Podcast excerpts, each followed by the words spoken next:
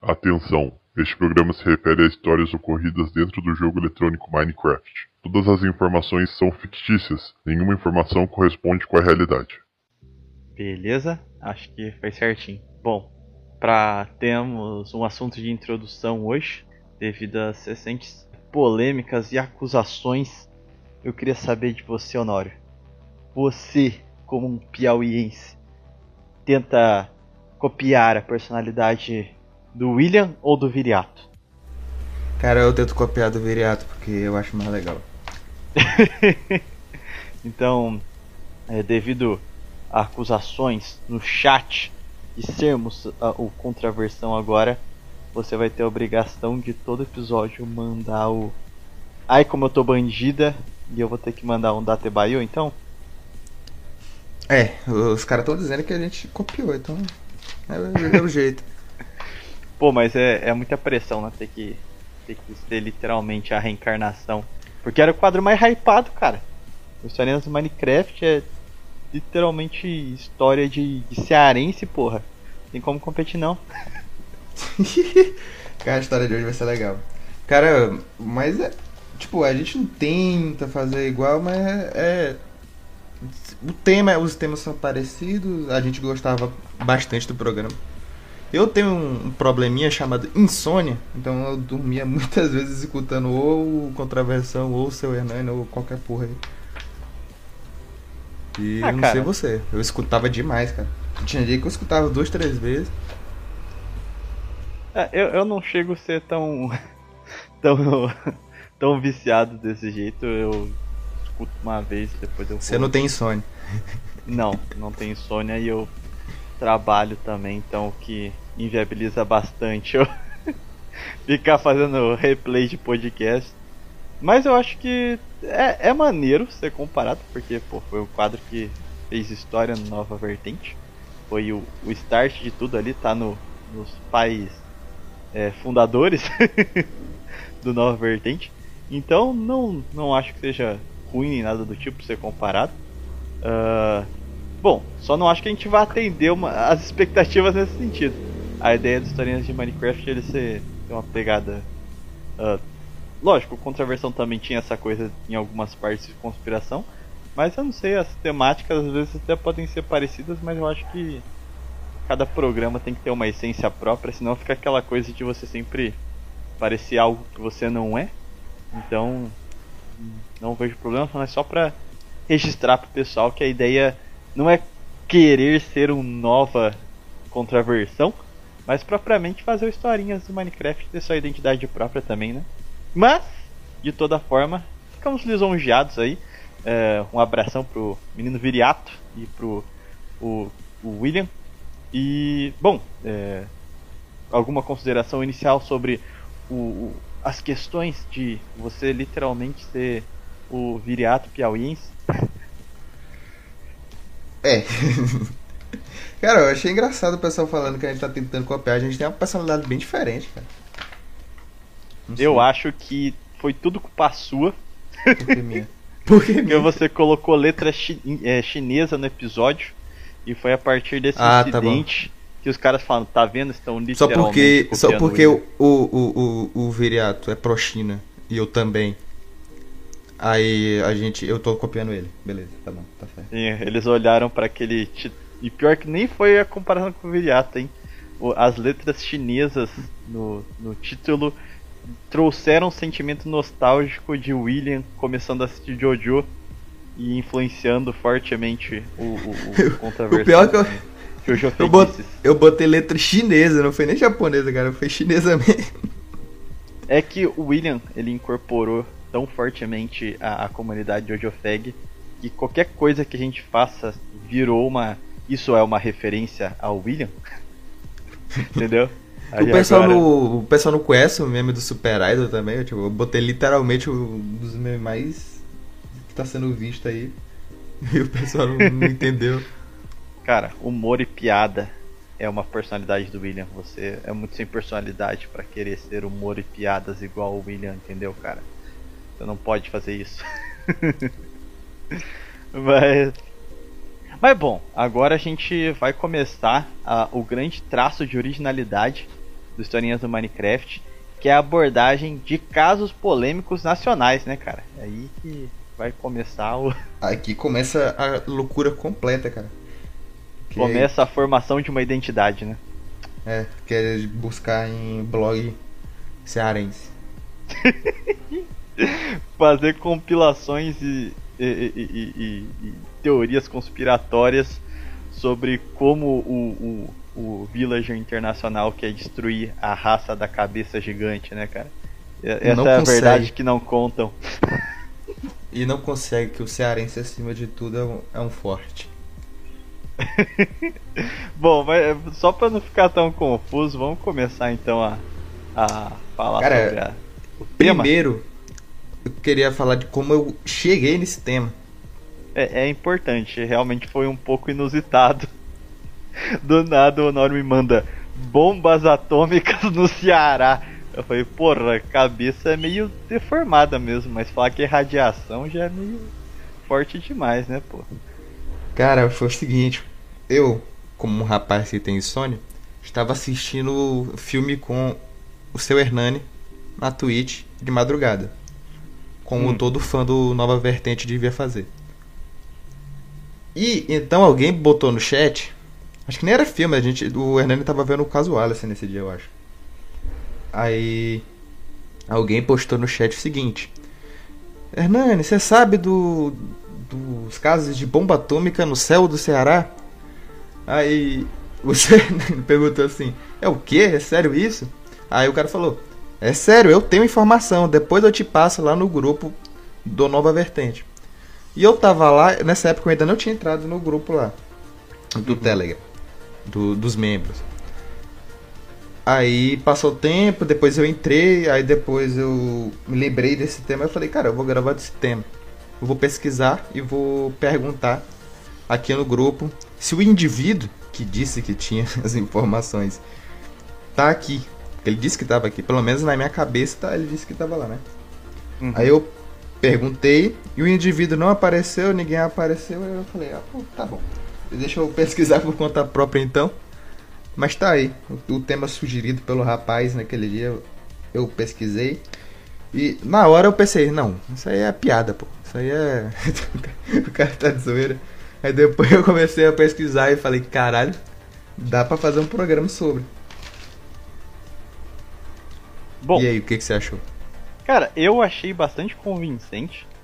Eu tenho uma denúncia a fazer e que vai tirar muito. Uma denúncia não, tenho uma, uma confissão a fazer e que vai tirar muitos ouvintes do, do historinha do, do Minecraft, que vai acabar com a nossa credibilidade aqui. Porque você é piauiense e eu sou de uma família. É, eu venho de uma família quase que diretamente cearense, apesar de eu e meu pai não ter nascido lá. Meu avô e todo, toda ancestralidade anterior, tudo do Ceará. Então, talvez eu tenha uma cabeça avantajada Mas assim que você, que você me passou os artigos, eu fui visitar meu pai, fui na casa dele e fui falar sobre. Porque meu pai tem um monte de, de histórias que, tipo, sobre o Ceará lá, inclusive que a minha família participou, é, propriamente dito, participou mesmo, que é a questão lá de Canudos. Minha família vem diretamente de umas famílias que sobreviveram ao massacre e tentaram recriar outros pequenos canudos que acabaram igualmente mal. Então meu pai gosta bastante de estudar essa questão da história da família e as coisas que a gente acabou se envolvendo e coisas bizarras que, que tinham lá no, no norte, no nordeste brasileiro. Ele tem vários estudos sobre, por exemplo, é, essas grandes figuras messiânicas, que nem foi Antônio Conselheiro, né? a, a questão do, do boi santo também. Enfim, tem, é, o folclore é, cearense é muito rico e o imaginário, a mentalidade tradicional cearense, sem zoeira agora, apesar de falar cearense já parece um negócio meio místico, é muito rica, cara. A gente tem um, um, quê tradicional no Ceará, assim, absurdo, sabe? As pessoas ainda preservam. aqui, nessa, aqui nessa região, tinha, antigamente tinha mais a questão de, de, misticismo, um monte de coisa. Ultimamente não tem tanto não. A gente gostava muito no cordel. O cordel tinha loucura. é, história do de cangaço contra zumbi, contra vampiro, indo pro inferno, um monte de coisa louca. Cara, e você pega o folclore é, lusitano, que acabou sendo abrasileirado, foi muito fortemente, vamos dizer assim, é, modificado e dando uma originalidade mais brasileira, principalmente nas regiões do Nordeste, onde era, ah, quando a gente é. fala da colonização do país. É incomparável, cara. O Nordeste é muito mais lusitano que o resto do país. O resto do país teve outras influências, italiana, germânica, polonesa, o caramba.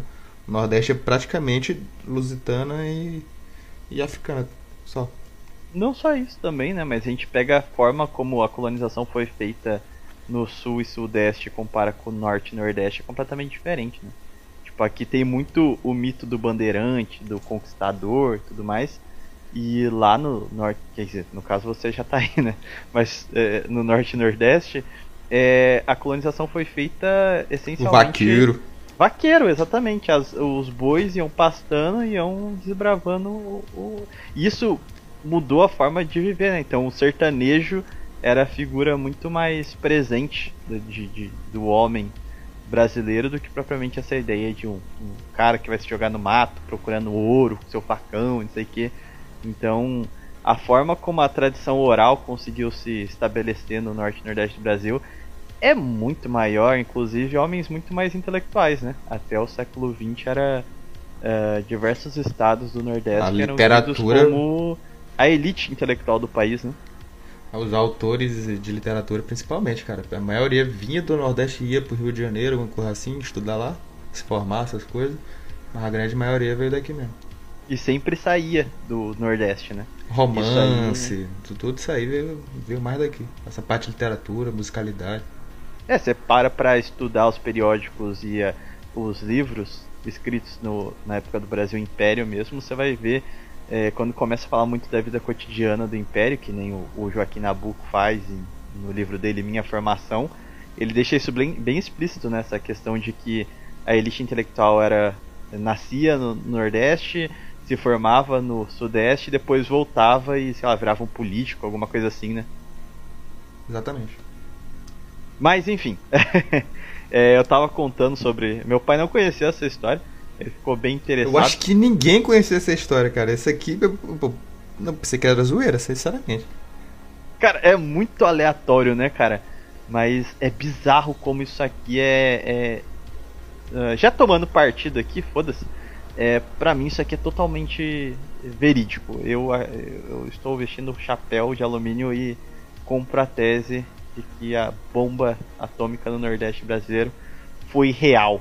Mas bora apresentar então a teoria pro pessoal para eles entenderem certinho do que a gente tá falando? Bora. Primeiro, vamos dar é, crédito a certas fontes que eu peguei, que a gente estudou, e de canais que compilaram várias fontes. O primeiro, o, o mais evidente, o mais científico, é. Deixa eu ler direitinho aqui, deixa eu ver onde eu salvei o. O do Tácito? É, o do Tácito, cadê aqui o nome, o título? É Tácito Tadeu Leite Rolim, o nome do autor. Sim, é o, o título é A Operação Argos 1958 e as controvérsias sobre a ocorrência de testes atômicos no Nordeste brasileiro. Foi, foi publicado na Universidade Federal Fluminense. E esse artigo em específico compila várias fontes jornalísticas da época e basicamente o que foi feito naquela época. Também vou dar é, agradecimento ao canal Ebert Frota, que fez um resumo top show. O que você achou do resumo do, do maluco aí? Facilita muito para quem tem preguiça de ler o artigo. Exatamente. E eu acho que vou botar depois o link do vídeo dele. E o mais loucão aqui foi esse Valdeci Alves, que ele é um advogado militante esquerdista aí. Só que daqueles de velha guarda, eu fui pesquisar sobre ele. do norte, tá ligado? É completamente diferente do boiola. O cara é um velho de meia idade, shapeado. um bíceps brabo. Exato. O cara tem um blog é, botando um bocado de artigo trilouco. Maluquice completo, um monte de artigo. E o cara botou um resumo das coisas que ele gosta dos filmes. O cara é cinéfilo e ele fez um documentário É, eu acho que é dele. Eu tenho quase certeza que ele botou que ele é cineasta no perfil dele. E tem um documentário postado no canal do YouTube dele, chamado Valdeci Alves Alves. E o cara botou até a trilha sonora do primeiro Blade Runner, cara, pra tu ter noção. Eu pesquisei, tipo, aquelas músicas de. que hoje virou Synthwave. O cara usou demais no, no documentário dele. É, e é legal porque eu tava conferindo meio por cima os trabalhos que ele faz. Ah, tá aqui, ó. E... Direção Flávio Alves e Valdeci Alves. É, é dele mesmo documentário. É, e ele tem super aquela pegada que era muito comum na esquerda do, do século XX. Cara, é, é, um Ciro Gomes da vida aí. Literal. É, é o... Mas a esquerda intelectual do século XX mesmo, ela tinha muito essa coisa da microhistória, né? De querer é, trabalhar através da cultura local e, e, sempre trabalhando com a comunidade. Esse cara é meio que um, um dos resquícios dessa um esquerda antiga. Né? O cara é. é um fóssil vivo. Cara, mas é muito interessante o trabalho dele. Ele só aborda a questão quase que especificamente cearense, né? Ele pega muita coisa do, de particularidades muito locais para trabalhar, tá ligado? Ele junta relato, pega uma porrada de coisa. Eu achei o trabalho bem interessante para manter essa ideia de mentalidade cultural, de identidade forte. É engraçado como no século XX a esquerda colaborou mais para isso do que toda a, a, direita somada, tá ligado? ah, cara, a direita, principalmente essa parte de cultura, ela tinha largado completamente, cara. Tipo, a esquerda depois tomou esse lado totalmente gay, vamos dizer assim. Mas a esquerda antigamente ela tinha esse lado cultural mais ligado a ao povo, que depois foi completamente perdido, cara. E eu acho difícil eles retomarem isso aí. É, e não só isso também, né? Mas se a gente pegar mesmo nos primórdios ali, Uh, mesmo quando o integralismo estava em alta e coisas do gênero, talvez muitos nomes integralistas fujam à regra, que nem foi o Câmara Cascudo, o maior folclorista da história do Brasil, né? Mas dá para contar nos dedos quantos nomes de direita fizeram esse trabalho, enquanto a esquerda dos anos 20 para frente se aprofundou ferrinhamente nisso, né, de manter principalmente no norte do país, esses estudos a respeito da cultura e tudo mais, coisa que era, eu acho que com a mesma intensidade, apenas os padres faziam no, no nosso período colonial, né? Tinha esse Sim. trabalho de caso da comunidade e tudo mais. Exatamente. E esse maluco aí fez um justamente documentário, porque pelo que eu vi aqui ele trabalhou na Comissão de Direitos Humanos e esse caso foi levado a OAB levou em 2003, depois de décadas, resolveu investigar isso aí e obviamente não deu em nada, mas vamos falar disso depois. Bom, é, entrando em particularidades então sobre o caso, ele ocorreu em junho de 1958 e é, você gostaria de narrar o, o, o, acontecido? Vou, vou narrar. Ou você quer que eu... Em junho de 1958, a população da região de Quixadá e Madalena estava o quê? Tava lá o pessoal comendo a rapadura, meio-dia, tava almoçando, comendo a galinhada. E do nada, três explosões no céu que deu para ser escutadas num raio de 60 quilômetros. Três explosões seguidas, sabe? E depois eles viram um aquele famoso cogumelão em cima, sabe? aquele, aquele cinturão radioativo. E isso aconteceu e todo mundo viu. E provavelmente não daria nada, provavelmente ia só falar que o pessoal ali era doido. Só que aconteceu. Tinha uma pessoa importante nesse meio. Que em Quixadá tinha um deputado estadual chamado Sebastião Brasileiro de Freitas. Que viu e resolveu levar fundo. E ele foi, digamos assim, o uma fonte que ninguém poderia dizer que tava maluca, né? Ninguém ia falar para um deputado provavelmente importante na época que ele tava maluco, que ele não viu três explosões e que ele duas cidades inteiras viram isso aí e, escutaram e testemunharam isso. Isso foi para mídia na época, praticamente pelo que eu vi no relato, um monte de jornal publicou isso, principalmente na região do Ceará, mas chegou essa notícia nacional. E o que eles pensavam na época é que teria tido teria ocorrido uma grande explosão de dinamite. Em, não sei, em algum lugar. Tipo, algo parecido com aquela explosão que aconteceu no Líbano, sabe? E ficou por isso. Só que tinha um problema importante nesse, porque a explosão, todo mundo testemunhou que foi no céu. Foi uma explosão no céu, o clarão veio do céu, depois aquela colmeona ficou no céu. Foi algo muito longe, sabe? Não chegou no ser no solo, é impossível. Tipo, como é que ia ter uma explosão de dinamite no céu, assim, do nada? O deputado. E... Opa, pode falar. Só pra é, trazer alguns detalhes também. O que depois se especulou ali, que tiveram estimativas do que tinha acontecido ali, é porque a fumaça é, tinha cor esbranquiçada e ela podia ser vista a 15 mil metros de altura. Então foi assim inegavelmente algo no céu. Como o Honório falou, deu para ver o cogumelo. Então é, os relatos da época, você vê os, os senhorzinhos lá cearenses contando como é que foi, que, que ele viu. É, a descrição dá pra ver que o cara não conseguiria deduzir o que era uma bomba atômica. Então o relato parecia ser muito sincero, sabe? Então, pois é, a, a, população não sabia nem provavelmente que era uma bomba atômica, mas lá estava o deputado e o deputado não ia mentir, né? Assim, o pessoal ia acreditar nele. Exato, e outra. Outros, o, deputado descreveu que depois da explosão vinha uma coluna é, assim, muito grande e espessa de fumaça, então batia aquele.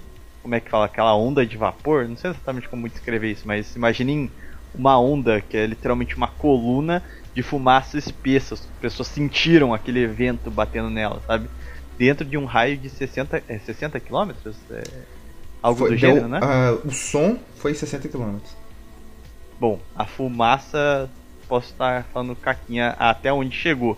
Mas o Sebastião brasiliano, que era um deputado da UDN na época, então dentro do, da política da época era um deputado direita, uma direita meio MBL assim da vida, era muito pró Estados Unidos, só para vocês é, fato importante depois pra gente conjecturar. A UDN era literalmente lacaia do, dos americanos aqui no Brasil.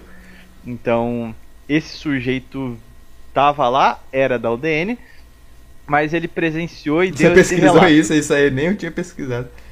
Não, não, é, é eu, eu fui ver quem que era o sujeito.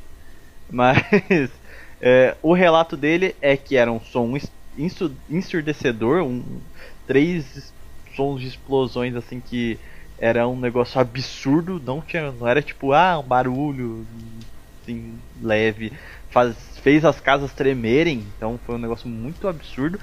Uh, a estimativa, como eu disse, era de 500 mil metros para cima no céu e na sequência do estouro veio aquela aquela onda densa de fumaça branca para cima da população próxima do local das explosões. Ou seja, principalmente a população de Madalena e Quixadá que sentiram é, os, esses efeitos mais imediatos e claros da bomba, né?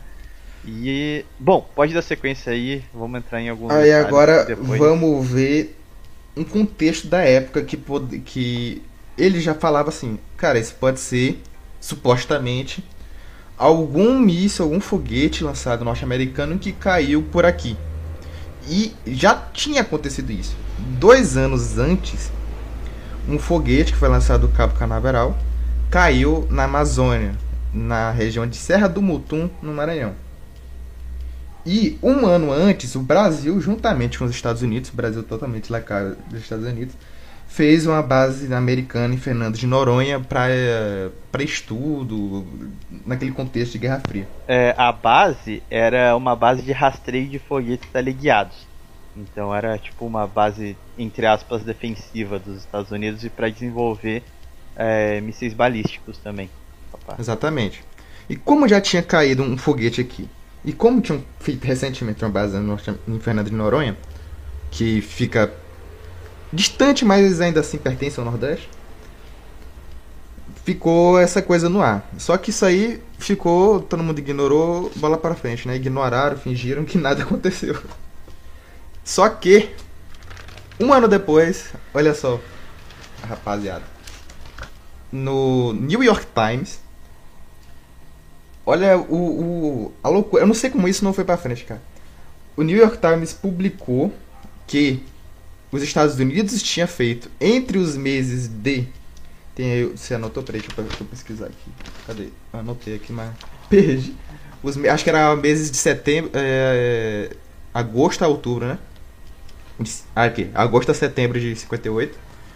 É, foi feito uma operação chamada Operação Argos que era para estudar os efeitos de, de, os efeitos nucleares, a criação de auroras boreais e austrais e a criação de desses ciclos de radiação para estudar a interferência de como as bombas atômicas interferiam nas comunicações, em outros mísseis balísticos, toda essa parte é, de comunicação. E como foi essa operação Argos? Olha só, aqui que o negócio fica que não teve como não ligar. Foi tipo algo que o pessoal fala, porra, isso, isso obviamente vai se ligar com o que aconteceu antes. Que primeiro foi entre agosto e setembro de 58, justamente na época do, dos relatos lá do Ceará. E aconteceu o que? A Marinha Norte-Americana, comandada pelo contra-almirante é, é Mustin, é Mustin, né? O contra-almirante Mustin.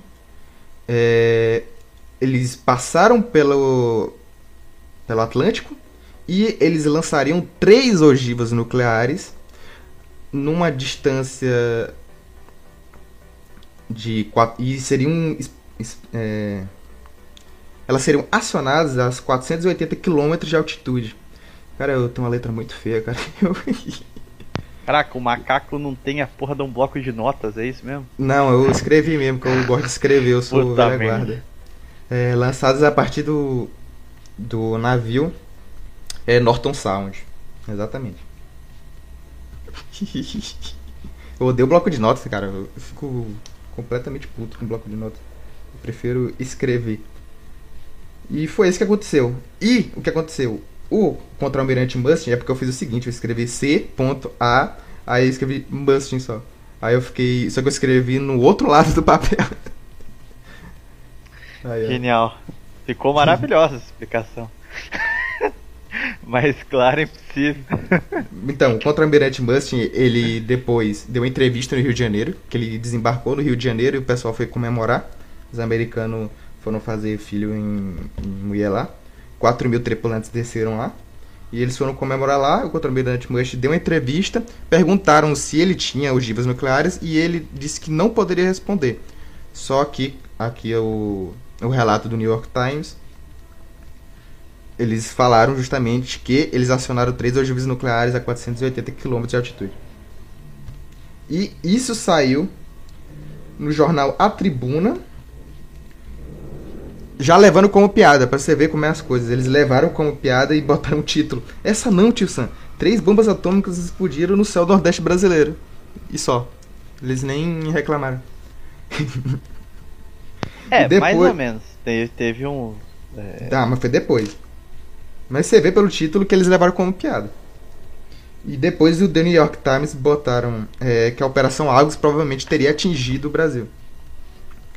Depois disso, que ficou evidente que a operação teria ocorrido aqui, porque, porra, é uma coincidência, né? Falaram que foram três ogivas nucleares acionadas no céu e lançadas do navio ali na região do Atlântico. Ficou algo muito, é, sabe, encaixou completamente. Depois disso, outros jornais começaram a publicar isso aí e vários deputados e a Assembleia do, de São Paulo também começou a fazer moção. Os seguintes deputados, o deputado José Pontes Neto e o deputado Josué de Castro foram perguntar para o presidente Juscelino Kubitschek se estava ocorrendo é, teste nuclear no Brasil. E os seguintes cientistas da época foram reclamar: o, o professor Leite Lopes e o César Lattes, o famoso do, do currículo Lattes. E ficou por isso. Absolutamente nada aconteceu. O que, que você acha, Thiago? Bom, tem vários aspectos aí que eu acho interessante a gente analisar. Tirando a correlação clara de, de tempo entre as explosões e os testes que estavam sendo realizados na Operação Argos, é, que demonstram clara. É, é, é assim, não tem como negar que era o, o diabo da, da operação, principalmente eles tendo no, entre os meses que foram descritas explosões também soltaram três ogivas nucleares no céu, especificamente. Uh, me, me faz analisar alguns pontos, tanto da política nacional da época, como também é, algumas coisas que eu gostaria de saber se não ocorreram posteriormente. Esses então... deputados, por exemplo, eles eram deputados, pelo que eu vi, o, o deputado José Pontes Neto, ele era do, do Ceará, deputado estadual do Ceará. Eu uhum. imagino, obviamente, que o pessoal do Ceará deve ter ficado meio puto se tal, algo tivesse acontecido, sabe? Ou sim é, ou não aconteceu. Cara, é, é, exatamente esse um ponto interessante. Uh, se de um lado alguns jornais de tendência liberal levavam como piada, é, inclusive o artigo que a gente citou no começo, o, o do Leite Rolim, a Operação Argos e as controvérsias sobre a ocorrência de testes atômicos no Nordeste brasileiro, ele trabalha principalmente com as fontes diretas da época, então é, recomendo que vocês peguem, tá lá no Cielo, basta jogar o título lá que vocês vão achar. Então ele vai compilar a forma como jornais diferentes se trataram a questão. Então, se os primeiros jornais de tendência neutra ou que tinham, por exemplo, financiamento de, de instituições suspeitas e coisas do gênero trataram como uma piada sem dar muita importância, existiam já organizações declaradamente marxistas nos jornais ali. Uh, tem um jornal que eu achei bastante criativo, o nome do jornal é O Jornal. Parabéns, não? é. Mas, é, os primeiros jornais a, a, compilarem as conexões dos casos com as coisas que estavam acontecendo lá fora eram justamente jornais de tendência mais à esquerda que trouxeram à tona os casos que aconteceram um ano antes, né? Que é o, o, o foguete tele, foguete não, o míssil é, que tinha caído no, na Amazônia. Foi dois anos antes, um míssil americano tinha caído na Amazônia e tinha sido é, disparado lá do Cabo Carnaveral. Eu não sei como que é o nome desses mísseis, mas é aqueles. É. Aqui falou, cara, o nome do míssil eram uns testes, os Estados Unidos estavam testando esse tipo de. Era o míssil Snark. Eram uns mísseis que os, Estados Unidos estavam testando naquele contexto de quem fazia melhor míssil, Estados Unidos e União Soviética. E esses mísseis Snark, pelo jeito, eles foram um fracasso completo, cara. É, uh, também vale lembrar que a tecnologia atômica também estava em desenvolvimento uh, com a questão de como uh, lançar a bomba, sabe? Então, se em 45 um avião tinha que ir até o lugar e derrubar a bomba, não sei o que, no contexto de Guerra Fria, uh, os mísseis nucleares vão começar a ser a nova tendência, né? Tipo, formas mais efetivas de, de fazer um ataque nuclear. Então, vale pontuar também. Esse militar, míssil, deixa eu uh, falar, ele foi encontrado. O A Veja, no dia 19 de janeiro de 1983, é, publicou Míssil aparece 25 anos depois. Nossa, então o míssil nem era de 56. Não, esse é o outro míssil, aquele do Cabo Canaveral. Ah, ah, tá. Esse míssil aí que você tá falando é outro. É aquele do Cabo Canaveral, é outro. Ah, tá, entendi, entendi. Mas de toda o forma. o míssil do Cabo Canaveral ele foi lançado dois anos antes do acontecimento. Não, sim, eu sei. Esse míssil que você tá falando que foi achado 20 e poucos anos depois é o quê? É o míssil Spam que foi, ach... que foi lançado do Cabo Canaveral. Ah, tá. Esse míssil do Cabo Canaveral, então, na época eles nem tinham ciência dele. Não, sabiam que ele foi lançado, só não tinham encontrado ele. Ele caiu no meio do mato. Ah, tá. Mas sabiam que tinham caído no Brasil? Não, eles sabiam que tinham caído. Só não sabiam ah, aonde, porque ele caiu naquela região amazônica ali do, do Maranhão, que ali só Deus salvo. Entendeu, entendeu. Mas enfim, você pega os testes de mísseis. A base em Fernando de Noronha era para rastreio e desenvolvimento de, de, foguetes teleguiados, então com certeza foi usada também para fazer experimentos é, relacionados a esse tipo de pesquisa. E aqui é um caso bastante interessante, porque essas informações só eram conectadas pelos jornais mais à esquerda, de índole claramente marxista, e na época tinha essa coisa de. É engraçado como o Nordeste virou de cabeça para baixo, né? Mas era muito. É, era muito visto como caricatura é, essa galera de esquerda muito radical. Então eles eram literalmente dados como teóricos da conspiração, malucos, agentes soviéticos, não sei o que. E a americanização do Brasil pós queda de Vargas, ou seja, de 45 até 64, é muito performática nesse sentido dessa dessa república populista, né, que a gente vai ter os grandes projetos de desenvolvimento nacional nas coxas, mas ao mesmo tempo vai ter um modelo restritivo de eleição muito forte. Então, esse esse povão assim, essa esquerda que depois lá no futuro o PT vai aprender a instrumentalizar, que é esse povão do Nordeste. Cara, eles... o, o, PT ele só conseguiu instrumentalizar mesmo no Nordeste do final dos anos 90 por 2000, cara. O antes disso era uns coronelzão completamente maluco. Exato, antes disso, eram umas áreas mais densas do que a gente chamaria de. E geralmente ganhavam conservadores, partidos, né? É, antes disso, ganhavam partidos é, considerados conservadores para época. Exatamente, então era o, o, Nordeste brasileiro era um polo desse conservadorismo. Então a galera pessoal lembra, era muito mal vista, né? O governador Hugo Napoleão, tem uns vários governadores antigos que o pessoal lembra, que era um linha dura, o pessoal lembra disso. É, e a gente pega mesmo uh, o passado do Brasil como um todo, por exemplo, no Império que já tinha essa mentalidade sufragista, os, os grandes uh, deputados e senadores escravocratas, a maior parte dos membros do Partido Conservador, eram tudo do Nordeste brasileiro.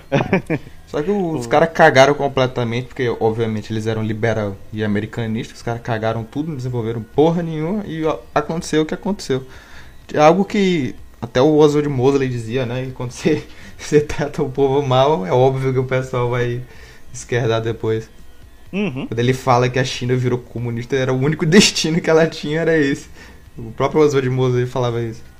É, isso ele fez porque ele não conhece o mundo ibérico, né? Porque se a gente olha para Cuba, é exatamente. Não, ali ele estava falando das colônias britânicas, ele estava falando justamente das colônias britânicas, que ele falava que o Império Britânico tratou tão mal e fez tanta merda na China que, óbvio. Por, nossa, por que será que a China virou comida depois? Aham. Uhum. Então, e proporcionalmente para mim faz muito sentido em contexto de Guerra Fria você tá pró União Soviética, sabe? Porque você tem o um inimigo bem Lógico, acima o, a, a... Do, do, seu do, no continente e esse país literalmente tem o maior partido do país nas mãos, que era a UDN. Todos época... os, os, membros eram é, assim extremamente é, tinha uma fidelidade absurda aos Estados Unidos, tanto que tem fotos dos caras beijando a mão de embaixador americano e o cacete, tá ligado? Sim. Mas, uh, uh, nesse sentido, nessa época, principalmente esses casos, as únicas pessoas que meio que denunciavam seriamente o caso eram um jornalzinho de esquerda e geral levava como piadoca, que nem o Honório falou, tá ligado? Totalmente da cabeça. Agora vamos ver como esse caso retornou, ressurgiu das cinzas. Hum. Em 2003, um padre norte-americano chamado Richard Cornwell é, fez uma denúncia na OAB do Ceará.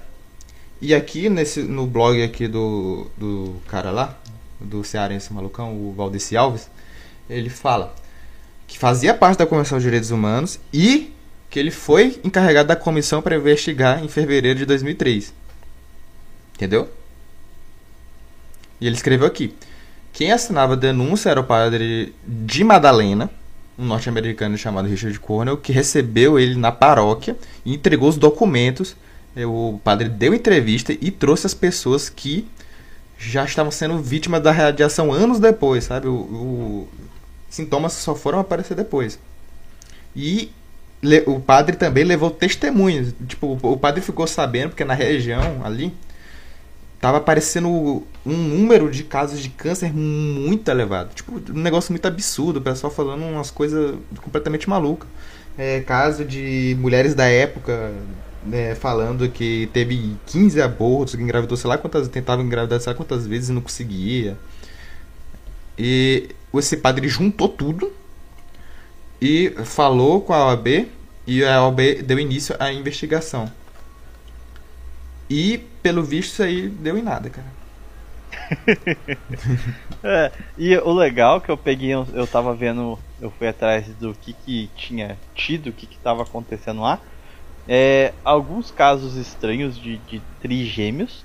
Isso aí eu achei uma informação meio aleatória. Mas esses casos de mulheres, tipo, a taxa de trigêmeos na cidade de Madalena é aparentemente acima da média do Ceará. Mas uh, essas mulheres que se tornaram estéreis uh, depois de, de, Então acontecia, sei lá, da. Uh, tem até um relato que foi no documentário do, do, do cara aí, produtor de. É, tinha um relato da, de uma moça falando que a mãe dela é, sofria vários abortos, mas conseguiu ter só três filhos, três filhas, eu acho. Uhum. E das três filhas, duas eram inférteis. Exatamente. E isso foi uma coisa que foi é, aconteceu amplamente, né? Tipo, não foi um caso isolado. O contraste com todas as outras zonas e é justamente a, a cidade de Madalena que, que tinha esses casos. O que me faz pensar também, será que é, eu queria conseguir fazer essa pesquisa, só que eu acho que ela é meio, meio complicada, meio trabalhosa demais. Mas é, nos anos seguintes, será que não apareceu nenhuma é, é, organização beneficente sem fins lucrativos que veio ajudar a, a, a, saúde no Ceará e não foi fazer testes com a população, Cara... não, tipo, ver os resultados? Porque os Estados Unidos fez isso sistematicamente, né? Ele fudia um povo, depois mandava lá uma ajuda humanitária que era para ver exatamente os resultados da radiação no povo e como que afetou, o que aconteceu, só que a gente ninguém nunca sabe disso porque ele vai através de de ONGs, instituições assim, né? Cara, no caso aí não tem relato disso. E eu acho engraçado que quem denunciou o entrou na OAB disso foi justamente um padre norte-americano, né? Foi um americano que entrou em denúncia. Uhum. É, o... mas esse caso aí, pra mim, não, não, não me parece ter dúvidas de que é, é verídico.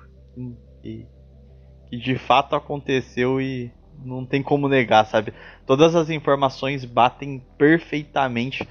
E a forma como foi oculta é meio famoso já no, nos meios, mas que o governo JK foi terrível para o Brasil, em todos os sentidos. É, desde seu, seu projeto de desenvolvimento nacional. Agora. É. Só que depois eu fui pesquisar. E é o seguinte: é, eu achei artigos falando da exploração de, de urânio. Eita, que porra. É, mas depois vai pegar. Vou, a porra do Audacity pega, eu vou cortar. Não, melhor, você vai cortar, né? É. O ouvinte, pra quem não sabe, eu, a gente, o programa deu um trabalho do caramba. Então, os próximos três programas serão o Thiago que vão editar. Dá pro ouvinte percebe, porque um tem a, a, o Steve jogando Minecraft, no outro é um monte de jogo aleatório sem o Steve jogando. Ou, ou não, seja... o, o, o, a gameplay de Minecraft tinha o Steve jogando. Então, a, os que eu editei tava o Steve jogando, bonitinho, a estética, a imagem característica do programa. Aí você editou, você não botou o Steve jogando e só colocou umas gameplay de jogo aleatório. Quebrou a estética, cara. Muito melhor, tenho certeza que o ouvinte prefere a gameplay. Cara, eu discordo porque é, reclamaram no último falando cadê a gameplay de Minecraft. Ah, porque não era de Minecraft, mas era fazendo culpa sua. Eu, eu relatei duas reclamações, meu amigo. Pois tá bom. É, o seguinte, na região, próximo da região, é, tem várias, várias notícias falando da exploração de urânio na região de Santa Quitéria, que não fica muito longe de Madalena. E o seguinte, pelo visto, é, aquela região, pelo menos próximo dela, é uma região que tem um solo meio radioativo mesmo. Não sei se em Madalena. Se fosse em Madalena, provavelmente eles teriam é, associado isso, o que não aconteceu, não fizeram essa associação. E tem regiões do Brasil já conhecidas como radi radioativas. Então a praia no Espírito Santo, que eu não vou me lembrar o nome, que a areia da praia ela é reconhecidamente radioativa. Tem algumas partes dela que tem, que tem níveis um pouco mais elevados. Não são níveis assim que você precisa ter medo, mas são níveis bem um pouco elevados. O pessoal passa o. Acho que o nome é. É, geyser, né? Geyser. O, aquele negocinho que fica pitando. É, quando passa lá, ele mostra um nível um pouco mais elevado. Em Madalena, não tem nada disso, não tem relato disso. E nesse, nesses artigos que falam do pessoal protestando, porque o pessoal dessa região ali do Ceará resolveu fazer um protesto, o pessoal ali da, da, da esquerda resolveu fazer um protesto contra essa mineração de urânio. Porque, pelo visto ali, esse lance do que ressuscitaram, até o artigo fala, que depois que ressuscitaram esse, esse acontecimento, o pessoal meio que ficou contra esse tipo de exploração de urânio ali. É, e. É, é, é, que é muito engraçado justamente pela época que isso aconteceu, porque eu acho que o Brasil é, vai ter um. um vai se curvar bastante é, é, aos Estados Unidos e, e às democracias liberais ao longo da República Velha. Vai começar a ter uma política mais fria com o Vargas, é, com esses países. Mas depois, cara, quando derrubam ele é, é, por força de pressão internacional, o, a República Populista é, é um churume de, de, internacionalismo aqui dentro. Inclusive o golpe militar, se você for ver as instituições que estavam bancando os caras e que ajudaram a, a fazer pressão para o golpe, eram tinham assim clar, claríssimos financiamentos norte-americanos, sabe?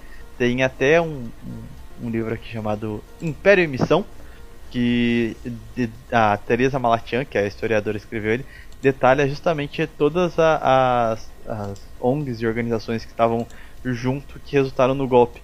Mas o fato é que a UDN em si já tinha assim um era escancarado o projeto de país deles que era basicamente é, tornar o Brasil um, um literal vassalo formal dos Estados Unidos. Então, é, eu imagino que muito mais testes que a gente não venha a público que não seja tão escancarado tenham ocorridos, principalmente quando a gente volta pro episódio de MK Ultra, tá ligado? Onde melhor para fazer teste cobaia do que com aquilo que eles consideram como subhumanos que moram um pouquinho mais abaixo.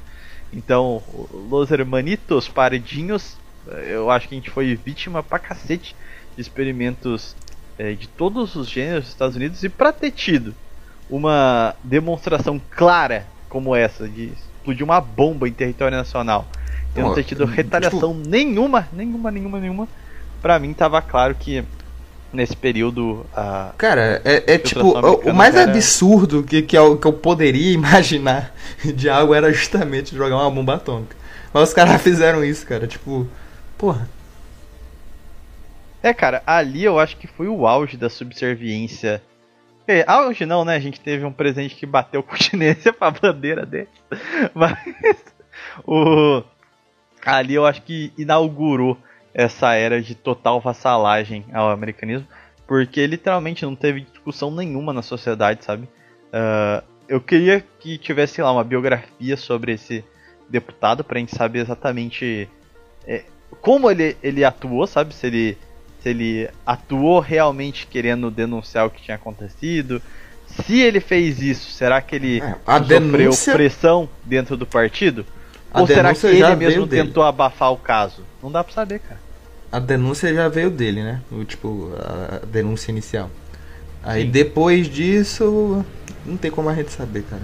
É, só tem isso. Tem a denúncia e depois esqueceu-se os jornaizinhos ficaram trocando artigo e ficou por isso, tá ligado? Nem chegou a ser discutido, assim, não tem nenhuma fala do presidente da época, não teve discussão no, na, na Câmara dos Deputados, não teve nada. Nem na Câmara Estadual os caras realmente tocaram um negócio a sério, sabe? Pois é, teve é... um ou outro deputado que escreveu pro Juscelino e de moção mesmo, acho que só a Assembleia de São Paulo, no Estadual de São Paulo, que mandou para lá é, perguntando se eles estavam realmente fazendo teste clandestino. E ficou por isso, a gente não sabe o que fizeram depois. Cara, nenhuma é, é ação séria foi feita para para tentar resguardar a soberania nacional, tá ligado?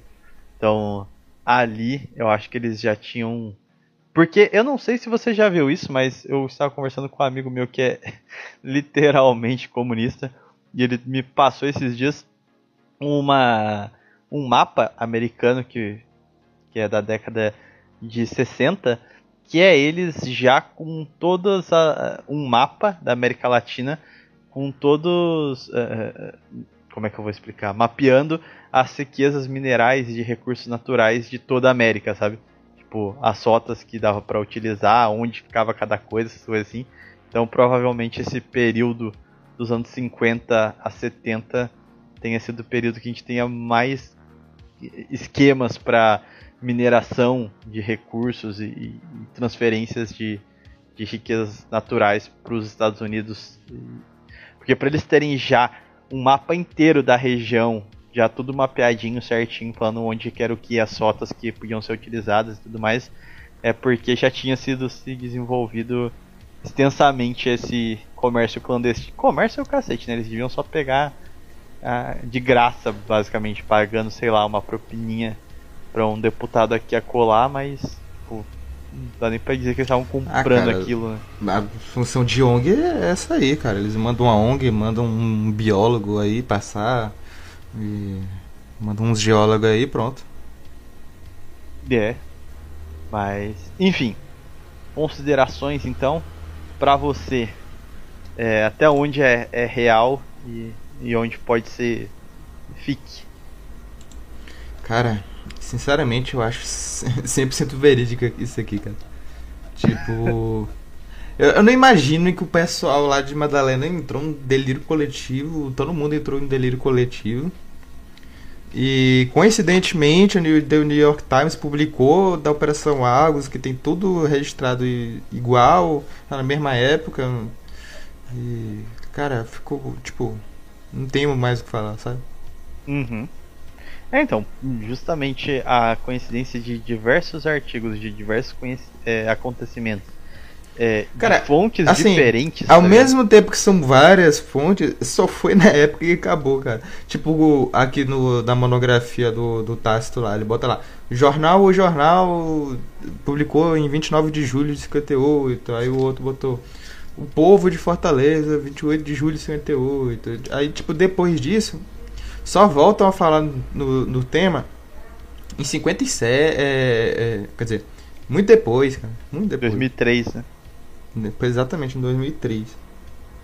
Ou seja, quase 50 anos depois do caso ter ocorrido de fato. É, é, é basicamente é, é, uma dos, é um dos causos da Guerra Fria. Porque eu acho engraçado como isso é uma mentalidade muito é, forte em diversos países e a gente acha simplesmente que a gente tava de fora assistindo no, tranquilo, tá ligado? a, a esquerda falava muito disso até, sei lá, dos anos 2000, que é aquela geração, sei lá, geração X, geralmente.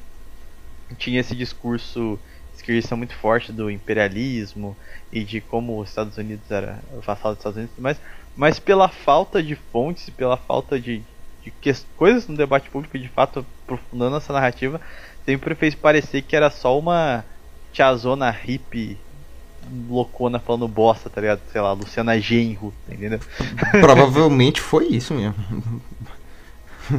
Então, ela tá certa, só que justamente a forma como esse discurso envelheceu mal e foi ficando cara, é, é, todo caricaturado por essas figuras de esquerda muito típicas da geração X, o negócio só perdeu credibilidade, tá ligado?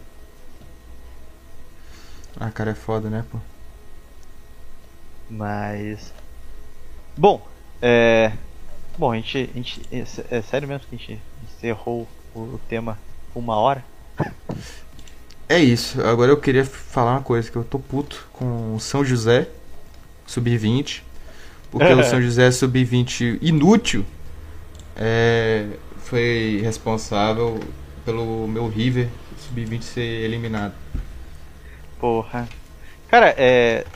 São José teve um, uma grande polêmica que eu não entendi. Não sei se você eh, chegou a ver isso, mas algum time, porque eu não sei os times, foda-se, eu, eu, não sei nada de futebol, mas alguém de fora veio veio jogar aqui na minha cidade, São José dos Campos, cidade do patrão Hernani, e alguma coisa aconteceu na administração, parece que é, tinha mais lugares para os torcedores que vinham de fora do que de quem estava torcendo para o time da casa, alguma coisa assim, e tava cheio de restrição é, para poder entrar, sabe? Tem que estar tá com a terceira ah, cara, dose, máscara, não sei É porque que, é o seguinte, o é. E... é porque é o seguinte, essa Copa São Paulo, pelo que eu sei, eles fazem nas cidadezinhas, é tipo um viajando pelo interior. aí eles saem fazendo vários grupinhos, aí pega algum time de alguma cidade, aí eles fazem um grupo com o pessoal dessa cidade. É, por exemplo, o grupo do River ficou River, São José, Resende, Corinthians, foram todos os jogos foram em São José e no estádio de São José. Uhum. Aí, por exemplo, o jogo River contra São José só tinha torcedor de São José, óbvio. Foi empate, esse o, foi um a um. Aí um jogo Corinthians contra São José, por mais que seja em São José, a torcida do Corinthians é obviamente muito maior, né? Aí então fica aquela coisa, porque a, a, o time da cidade vai ser engolido pela torcida do, do Corinthians. Aham. Uhum. É, e. Tipo, eu só sei que eu estava nos grupos aqui da cidade e estava se gerando uma grande discussão anti-vacina, anti-tudo, só porque a galera se sentiu discriminada não podendo entrar no estádio para torcer para o São José Esporte Clube. E nem sei se é esse o nome, mas. É, São José Esporte Clube mesmo. Mas os caras estavam muito. Um time puto. completamente inútil. O, o, o, o, o grupo ficou assim: o Corinthians ficou em primeiro, venceu as três partidas. E o seguinte, o pro River, o que, que o River podia fazer? Ele podia empatar com os outros que são times do mesmo nível dele, o Resende São José, e tentar a sorte com o Corinthians. Porque todo mundo entra no grupo já sabendo que todo mundo vai perder pro Corinthians. todo mundo entra lá, porra, o Corinthians ali a gente vai perder. Aí a classificação é os dois primeiros. Aí o seguinte, o River empatou os outros dois jogos. Ele empatou com o Resende empatou com o São José e perdeu só pro Corinthians. Só que o, o River poderia passar, por exemplo, se o São José empatasse com o Resende, mas nem isso, cara. O, o São José perdeu de 3 a 0 pro Resende. Aí lascou o saldo de gols completamente. Porra, é foda quando você sabe mais do futebol regional do que eu que moro aqui. eu, eu fico imaginando como você faz para ter notícias do futebol é, do interior de São Paulo, mas ok. Ah, cara, é, é copinha, cara. Não, não é. É copinha e tem um time da, do, daqui, que tá aí, que é o River. É. E o. Como tem o Corinthians no grupo, a informação do grupo sai melhor. Ah, só pra. Mudando o papo de papo paganço, desculpe. Mas sobre o programa passado, nosso Historinhas do Cara, eu achei que teve até pouca reclamação, cara. Você achou que foi pouca? Achei, cara. A gente tava batendo em, paganismo, você achou que a, a galera com a foto do Monte do Tigre ia, ia vir forte reclamar? Achei, achei que ia ter uma reclamação um pouco maior, pra falar a verdade. Deu até pouco. Né, eu acho que essa é. Teve um cara que não entendeu uma parte que eu perguntei pro Silvani, que eu falei que a maioria dos pagãos atualmente. Eu falei o seguinte: a maioria dos pagãos atualmente não são essa versão solar, essa versão patriarcal que a gente é acostumado na terceira posição. A maioria dos contemporâneos são justamente essa versão é, mais lá, mais feminina. O que é totalmente verdade. O número de pessoas é, que segue esse negocinho de wiki, sei lá, é muito maior do que esse microcosmo de, de, do pessoal aí que fica vendo vendo sol negro na internet. Cara, eu aconteceu uma coisa é, interessante na estreia. Pra você sei. ter noção de qual é maior. É. No, pelo, no Brasil, principalmente. Pesquisem aí. Vila. Ó, vou pesquisar aqui. Vila Pagã. Vai aparecer aí. É uma vila, tem uma Vila Pagã aqui no Piauí, você sabia disso? Mas, é... ah, não, velho. Tá de sacanagem. Você. Sério? Não, procura aí, procura a foto. Você vai ver a foto como é um negócio totalmente cringe. Ah, merda. Eu ia Pesquisa falar uma aí. coisa, mas eu acho que o patrão ia ficar bravo, então deixa aqui. Porra, fica. E tem entrevista Nossa, no, turística no. no Piauí. Tem uma entrevista no YouTube que se você que foi feita pelo jornal local lá. E tem Instagram, chamado Vila Pagã, que fica em José de Freitas, no Piauí. Eu fiquei sabendo porque infelizmente eu tenho um tenho não, tinha um amigo que ele é cabalista, comunista, ele segue essas porra. Aí quando criaram essa porra dessa Vila Pagã, ele postou notícia, falou que queria ir lá. Aí eu nem sei como tá esse maluco, mas Cara, você joga Vila Pagã e entra no Google Imagens, a primeira imagem que tem é uma casa toda. Essas casinhas fodidas. E aí tem uma, uma.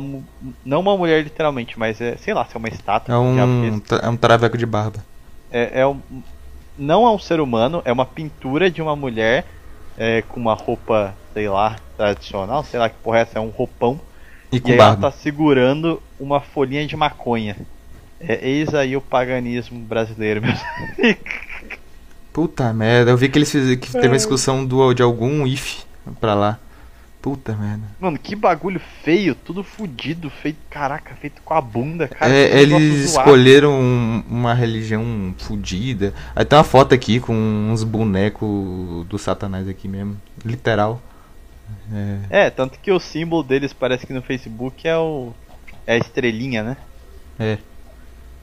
Puta, que bagulho bosta, cara. Puta merda. Meu amigo, e o Piauí é um dos estados mais católicos do Brasil, não é? É, o cara deve ter visto que o terreno era barato ali, juntou umas galerinhas da federal. E Porra. fez essa bosta aí. O dia que o povo do Piauí. Quer dizer, não vou nem falar, senão o Não fale nada não, não fale nada não. senão o patrão vai ficar bravo comigo incitando o ódio aqui, pode dar Só problema. que Então, tem, uma vez o, o- uma menina do meu curso veio me seguir no Instagram. O pessoal do curso tudo se conhecendo, todo mundo se seguindo. É, aí eu fui ver o perfil dela, ela- o perfil dela era uns encontros desses negócios de Age, um, um monte de gente, cara. Aí eu falei, caralho, que merda é essa? Aí, puta que trazendo pariu. demônio pra casa.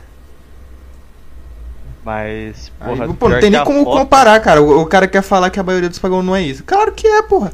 Tem, pra cada dois nego aí do Sol Negro no- aí no, no Telegram, tem 500 no- na Federal fumando maconha.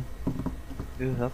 Cara, e o pior de tudo é que eu tô vendo aqui umas fotos, o pessoal vai lá, aí é claramente umas coisas meio Wicca, sei lá que diabo é isso, e aí os caras ficam andando lá de, de penacho, tá ligado? Os caras não fazem nem ideia do que, que eles estão fazendo, é, foda-se. Vamos trazer um paganismo lá do, da Europa, misturar aqui com o paganismo indígena. Não, o- na entrevista, tem uma entrevista que o, jornal- que o jornal local fez aqui e passou na, passou na TV daqui. ó. Eu assisti, tava passando na TV aqui. Ah, Aí o cara falou que era de uma religião indígena, do, do- do- ancestral do Piauí. Eu falei, tá bom, cara, beleza, deve ser sim. V- v- vamos, vamos acreditar que é. Ai, Não é nem a primeira vez que eles fazem umas porra mentirosas dessa. Teve uma vez que eles foram pra uma cidade lá no sul do Piauí, que eles falaram que teve um. um- como é que é o nome daquelas porra? É, cigano, que teve um holocausto cigano lá. Falando que teve um. um- os policiais saíram atirando em um monte de cigano e mataram um monte de cigano, e que lá tinha um lugar que morreu, um, sei lá quantos cigano. Aí um pessoal lá da cidade resolveu criar uma comunidade cigana. E a parte mais meme disso aí que eles perguntaram: Mas você é cigano? Ele falou: Não, eu não sou cigano, não descendo de ciganos, mas isso não me impede de. Ah, vai merda. Cara, eu, eu, Pô, eu tenho um ódio, cara. Cara, qual a chance disso ser verdade, cara? Eu, eu, eu, eu vi aquela merda rindo, cara. Eu falei, isso aí é mentira completa, cara. Cara, olha que bagulho tosco, a plaquinha de entrada tá. Beleza, eu acho que agora já devem ter até mudado. Tá bem-vindos, eu acho que é hoje bem-vindes, né? A Vila Pagã. E aí embaixo tá escrito Welcome. tá em inglês o negócio, puta, que bagulho gay, cara. Puta merda. Ah não. Os caras vêm de boné, cara. Os caras vêm de bo... Olha, boné de abarreta, cara. Um E é legal que tá cheio de ca- é, tipo de, de Olha a quebra de expectativa, pô. Os caras fazem um bagulho todo macaco aqui, feio pra caralho, tudo mal feito. Mas chega lá dentro, as cabanas, é tudo umas cabanas de supermercado, tá ligado? Umas cabanas. Tipo, nem pra montar umas casinhas, uns negócios mais. Pra Não, tem umas fotos. Se você tá for no? Instagram, você vê que provavelmente depois da entrevista deve ter vindo uma galera lá. E melhorou o, o- o local. Tá, tá menos ridículo. Mas ainda tá. Porra, agora eu vi uma notícia aqui que me deixou mais top, hein? Ah, um jornal publicou a seguinte matéria: Fundador da Vila Pagã em São José de Freitas de sofrer intolerância religiosa na internet. A Oh, foto da será? matéria é a polícia em volta de uma parte queimada, ou seja, algo Não, não, não- não- não pode falar isso não. Infelizmente. Eu, eu acho que também é considerado crime na internet. Mas aí tem um print aqui de dois anônimos que falaram isso. Olha a cara das pessoas, nem sabe o que está acontecendo. E o outro comentou: tragam as tochas. Ai, ai, ai. E o melhor de tudo é que eu tô vendo aqui a foto do fundador e é um cara literalmente fazendo cosplay do Toninho do Diabo. Como é que é o nome do cara lá? O- Acho que é esse mesmo. É isso mesmo, né? O cara usa uma roupinha preta com uma cartola aqui, larpando de Homem das Trevas. Que é literal um piauiense aqui.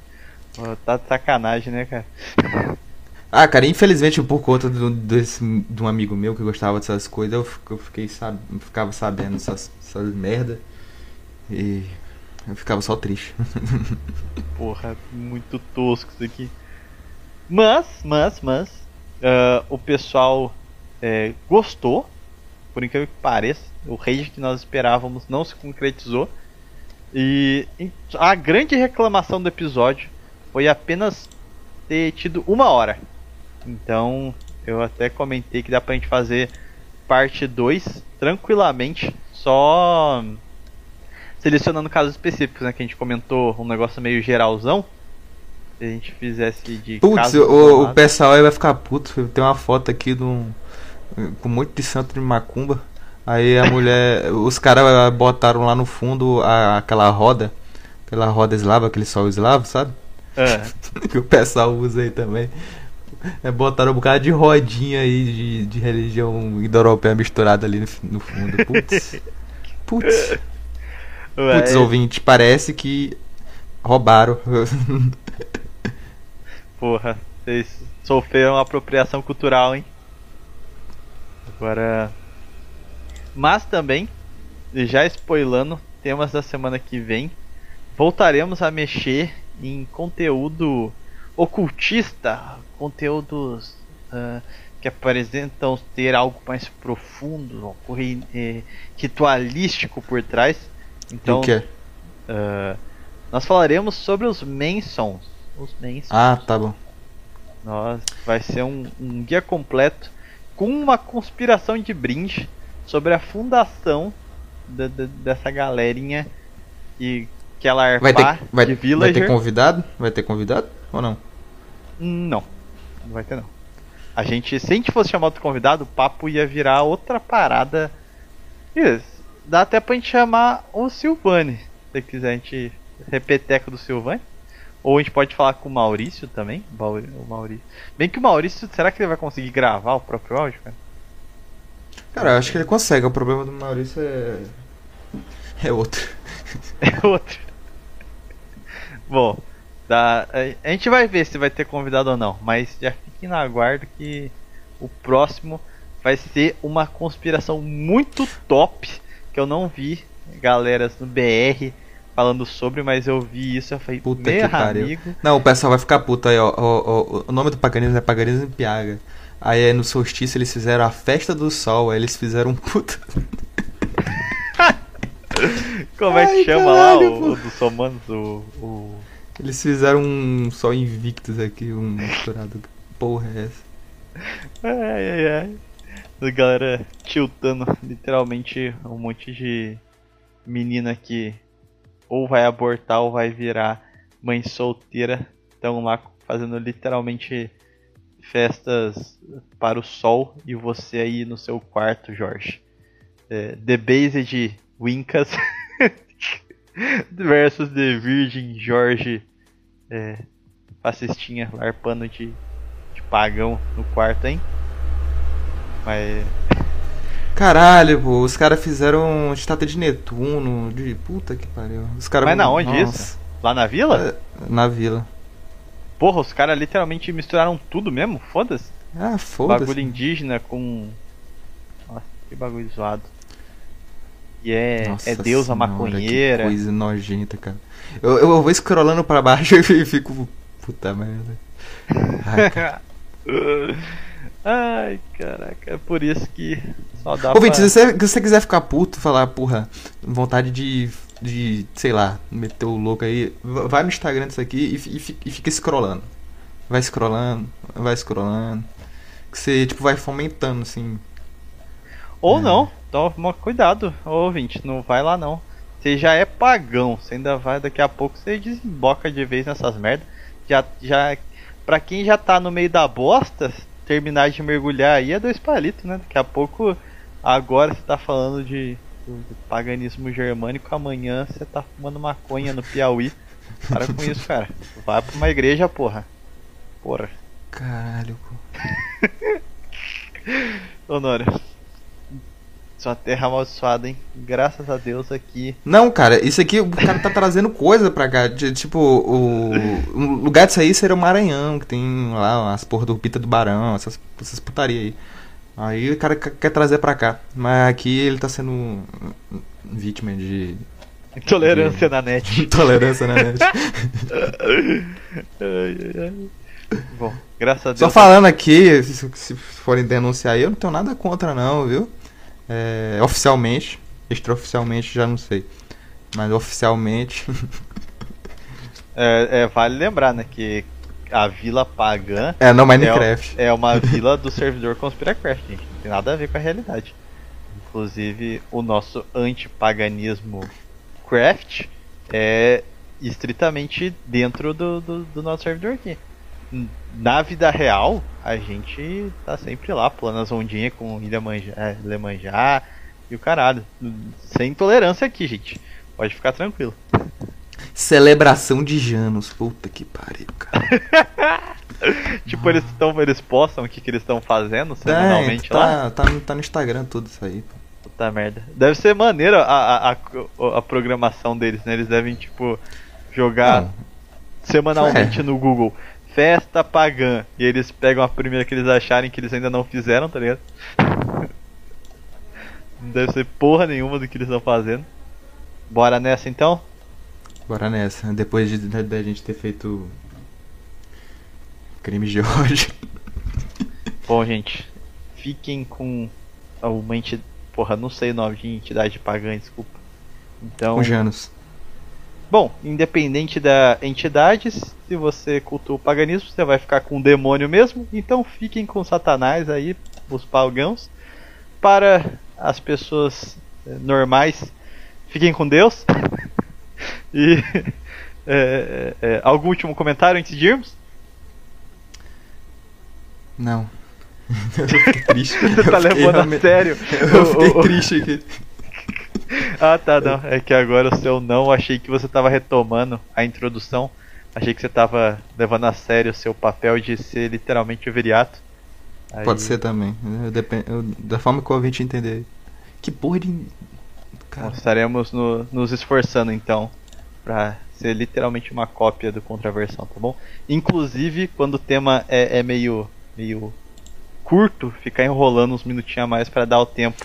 Ah, a gaguejada que eu dei lá naquela parte lá do, do, do, do SS Sound, foda-se, foi planejado.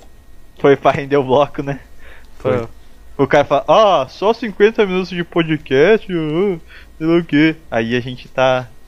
Bom, a gente terminou com 50 minutos.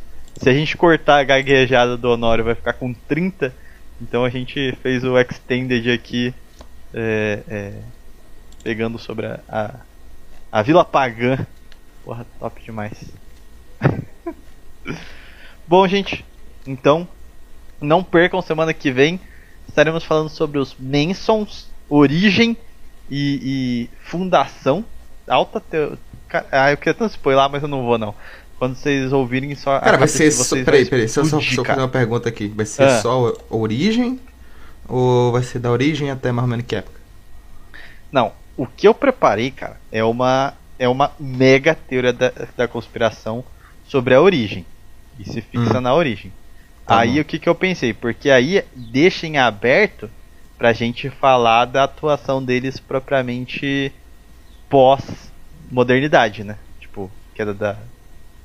Por exemplo, o Silvani é altamente gabaritado para falar a influência deles na queda da cristandade. O Maurício já vai pro, pro lado de explicar o que, que é a, e afins. Então, como eles manjam muito mais a questão teórica, eu quis trazer uma questão histórica e que tem a ver também com o quadro, né? Que tem realmente uma conspiração relacionada a da onde eles vieram. E é justamente isso que eu vou, vou Porque, tipo, fazer a mente do, do o, ouvinte explodir. A maçonaria tem várias partes a se falar. Tem a origem, aí depois como eles cresceram, as influências deles naquela época ali. E dá pra falar de vários causos que eles fizeram depois, por exemplo, o assassinato do presidente do, do Equador, é, tipo, dá pra fazer um, uma coletâneazinha. Tipo, tem. É uma atuação bem abrangente deles, cara. É, então, teria que fazer. Se a gente fosse fazer um, um top comentando a atuação, a gente ia ter que delimitar por áreas, tá ligado? Tipo, no Brasil, na América Latina. Cara, pra vocês terem noção. Unidos, na Europa. É, até nas Filipinas, a, a Revolução Filipina foram feitas pelos, pelo maçom, tipo, e se você for estudar só nas Filipinas, você tem, tipo, você já entra num negócio muito maior do que eles fizeram lá, que a maçonaria misturou com o paganismo filipino antigo. Aí, cara, tem um só só nas, se a gente fosse falar só das Filipinas, que é um país inútil. É, inútil brincando. Abraço pro, o, pros ouvintes. Pro ouvinte filipino. pros ouvintes que são filipinos aí. É, mas a, só as Filipinas, por exemplo, já dariam um, um puta tema. Se for juntar cada um, Cuba, Filipina, em cada lugar de espera espanhol, a maçom fez alguma merda. E cara, dentro do próprio tema fundação, eu já vou especificando que a fundação que eu tô falando é a origem de como essas ideias chegaram e vão é, dar as bases para o que vai vir a ser as lojas. Porque ainda tem o outro sentido de origem, que é a questão dos segredos das corporações de ofício, de como elas preservavam e começaram a criar ritos iniciáticos para é, passar esses segredos de profissões e não sei o que. E aí já é outro tema, não é isso que eu vou abordar. É uma Cara, outra o, questão. Ó, só vou, vou, citar rapidão das Filipinas para você ter a noção. Ó, ó, nas Filipinas se chamava Katipuan, que era um movimento, uma sociedade revolucionária anticolonialista que fundava era por debaixo dos panos. E a sigla é KKK. Que nem o, o, o outro lá. O símbolo deles é um solzão com K e, e eles tinham. Tem um esquema, ela que fala como era o esquema de, de recrutamento, que eles tipo, tipo é, uma pessoa, um, um, mestre, que ele vai recrutar dois, aí os outros, aí tipo, tem uma hierarquia, tem toda aquela parte de rito iniciático que tem explicado as patentes do. A, a patente máxima era o Catipom, aí depois tem o Kawau, e depois o Baiani. Aí vai explicando de como eles recrutavam e como eles fundaram uma puta sociedade secreta por debaixo do, do, da organização colonial espanhola da época. É, ninguém literalmente sabia disso aí. Aí depois que descobriram a organização que, que a Espanha tentou combater, que começou a Revolução Filipina. Aí que deu porradaria, treta e tiro bomba. Que aí os caras tiveram que, de fato, entrar em, em guerra. Uhum. E tem Pô. tudo, cara. No, no caso da Filipinas tem tudo registrado, cara. Tipo, é um país que registraram tudo, botaram quem era o presidente, aí tem aqui. Deodato Arelano, de tanto até tanto, con, é, controlador, fiscal, secretário, secretário de etiqueta, tem, tem tudo anotado. Uhum. Cara, isso sem a gente contar, por exemplo, a questão dos cristeiros. Uh, porra, é, o próprio Brasil mesmo, como é que a independência foi gestada. A, Cara, isso aqui é as Filipinas, um país Merda, tá ligado? Exatamente, cara. Porra, mas é, é, é, muita coisa. Então, tipo, Dá pra fazer uma, par, uma série à parte sobre, tipo, influências maçônicas pelo mundo afora, tá ligado? Cara, tipo, dá pra resumir. É... Influência nos países ibéricos. Aí, por exemplo, os Filipinas na época era parte da Espanha. Aí depois Uhum. teve a Revolução Filipina e depois teve a. Os Estados Unidos toma pra ele. Na época que os Estados Unidos in- inventou que, que a Espanha derrubou um navio sem ter derrubado e invadiu Cuba. Um, um dos atos de covardia mais nojentos da história da humanidade que o pessoal simplesmente esqueceu. E esse aí, por exemplo. E esse pessoal da, da Catipuã, obviamente, ficou do lado do, do governo americano. Sim, e a divisão, porque eles sempre vão tomar. Dentro deles eles vão se dividir. Aí depois fica completo, porque alguém. Fica mais complexo, porque dentro de uma divisão, alguém vai tomar aquela divisão como sendo. ah, sei lá, correta histórica e vão defender aquela merda.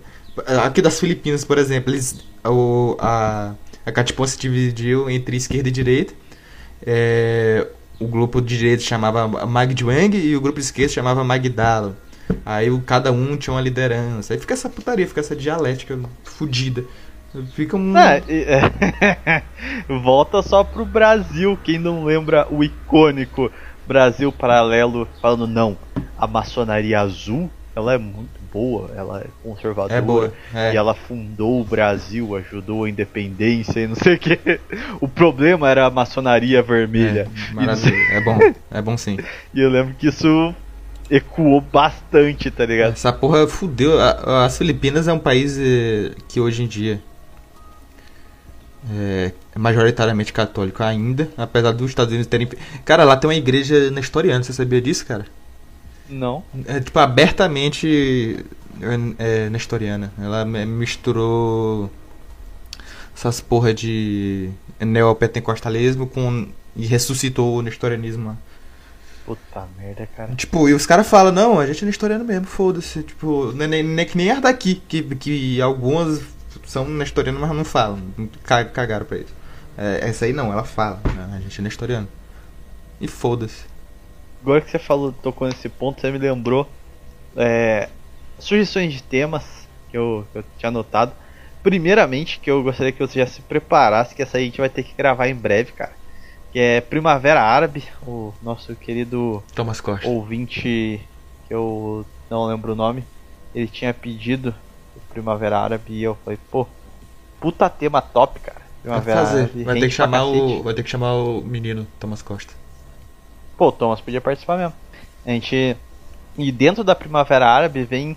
Encaixa também a islamização que a gente falou que ia fazer. A islamização tem que ser separada. Porque islamização tem que.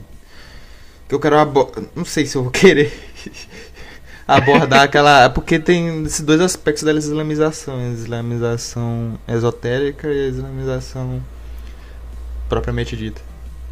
É, Cara, você delimitou essa diferenciação e no, no piloto você comentou por cima sobre ela vir por cima.